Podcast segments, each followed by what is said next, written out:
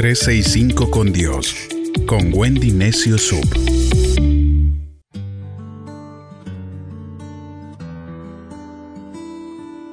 ...5 de marzo... ...Dios se acordó de mí...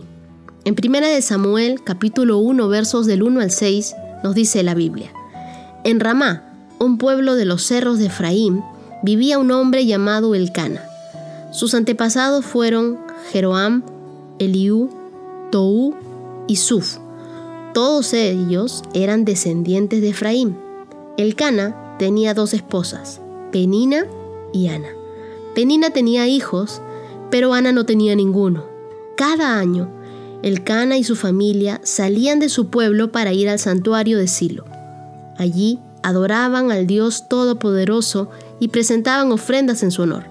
Allí también trabajaban dos hijos del sacerdote Li, llamados Ofni y Finés. Cuando Elcana presentaba un animal como ofrenda, les daba una parte de la carne a Penina y a sus hijos, pero a Ana le daba la mejor parte porque la amaba mucho a pesar de que no le permitía a Dios tener hijos. Como Ana no tenía hijos, Penina se burlaba de ella. Tanto la molestaba que Ana lloraba mucho y ni comer quería. Todos los años, cuando iban al santuario, Penina la trataba así. El Cana era un hombre rico, de buena posición económica, y solo hombres de buena posición podían tener más de una mujer. Pero a pesar de que Ana seguramente tenía una casa muy linda, con todas las comodidades, había algo que le faltaba, conocer a un Dios de milagros. Existen personas que tienen todo, han sido muy bendecidos, pero sienten que algo les falta, que hay un milagro que todavía necesitan, que aunque se ven rodeados de la bendición de Dios, no la sienten y ni la disfrutan en su totalidad. Pero debemos entender que hay muchas cosas más importantes que el dinero no puede comprar. El dinero puede comprarte una casa, pero nunca podrá comprarte una familia. Eso también es un don de Dios. El dinero puede comprarte un buen médico, pero no puede darte la salud que Jesús ganó por ti en la cruz de Calvario. El dinero puede comprarte una cama, pero no te da el sueño. El único que se lleva toda ansiedad y que nos hace dormir en paz y estar en su presencia es Dios. El dinero puede comprarte un lindo reloj, pero no podrá comprarte tiempo. Dios es el Dios del tiempo. En fin, el dinero puede comprar muchas cosas, pero nunca podrá comprarte la paz, la esperanza, la felicidad y mucho menos la vida eterna. Por ello, al igual que Ana, todos nosotros necesitamos que Dios se acuerde de nuestras oraciones y que haga un milagro en nuestras vidas. Ana era estéril y quería tener un hijo. Esterilidad en muchos lugares es sinónimo de maldición, de vergüenza o de fracaso. Y así como Ana, todos nosotros en el fondo de nuestro corazón anhelamos un milagro que solo puede venir de Dios. De repente tú necesitas un milagro financiero, un milagro familiar, o quizás algo que solo tú conoces en el fondo de tu corazón. Pero Dios es todopoderoso para suplir todas tus necesidades incluyendo ese milagro que nadie conoce que necesitas. Muchas son las personas que hoy en día han perdido la fe en el Dios de milagros, pero si tú te quieres poner en esa posición de recibir un milagro, tienes que creer que Dios sigue haciendo milagros hoy. El diablo muchas veces va a usar a personas como Penina en nuestras vidas, personas que en vez de animarnos nos van a desanimar, que en vez de alentarnos nos van a desalentar o que a veces nos hacen pensar cosas que nunca van a suceder o que no van a cambiar, que todo siempre va a ser igual. Penina hace que pierdas la esperanza, que mates tus sueños, que no creas en un Dios de milagros ni que se acuerda de ti. Pero yo quiero recordarte en este día que y te desafío a que creas que Dios te puede prosperar a pesar de una crisis económica. Te desafío a que creas que Dios te puede sanar a pesar de lo que dicen los médicos. Y te animo a que comiences a creer en un milagro a pesar de que todos te digan que es imposible. En los versos del 7 al 10 dice, todos los años cuando iban al santuario, Penina la trataba así. En una de esas visitas, el cana le preguntó a Ana, ¿por qué lloras? ¿Por qué no comes? ¿Por qué te afliges? Para ti es mejor tenerme a mí que tener muchos hijos. Ana dejó de comer, se levantó y se fue a orar al santuario.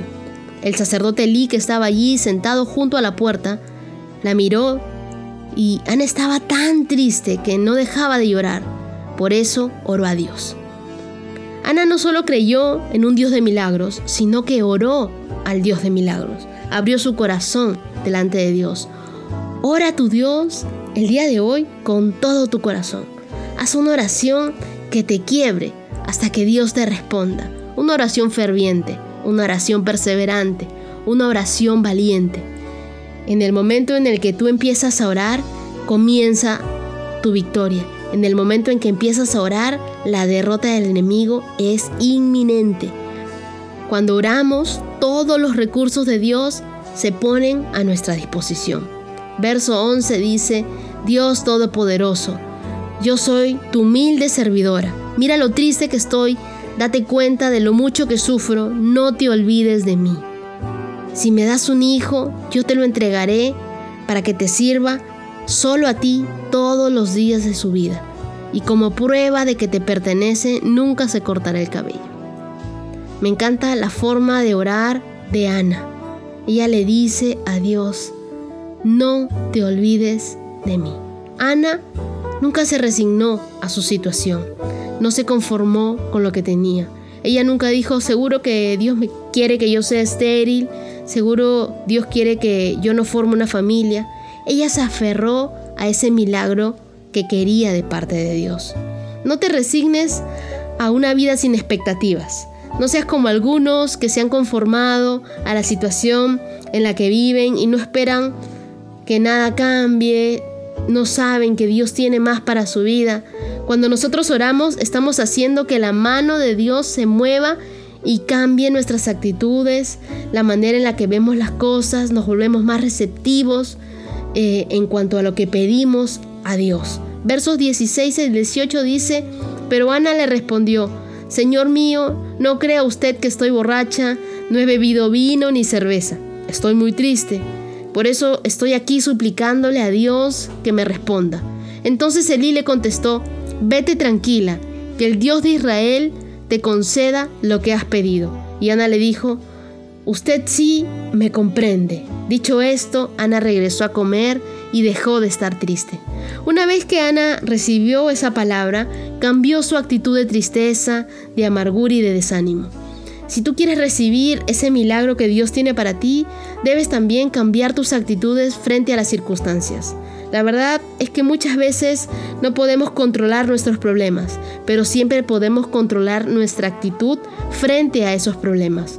No podemos estar pidiéndole a Dios con una actitud negativa o pesimista. Ana cambió su actitud porque supo en su corazón que Dios estaba escuchando su oración y que Él se iba a acordar de ella y le iba a responder.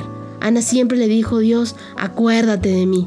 Y en el verso 19 dice, a la mañana siguiente, el Cana y su familia fueron al santuario para adorar a Dios y después de eso regresaron a su casa en Ramá. Tiempo después, el Cana y su esposa Ana tuvieron relaciones sexuales y Dios lo permitió. Dios se acuerda de ti. El Dios de los milagros se acordó de Ana. Mi fe vuelve a estar viva cuando recuerdo este, este testimonio de Ana. Oremos porque Dios nos escuche. Oremos porque Dios se acuerde de nosotros y de nuestras oraciones.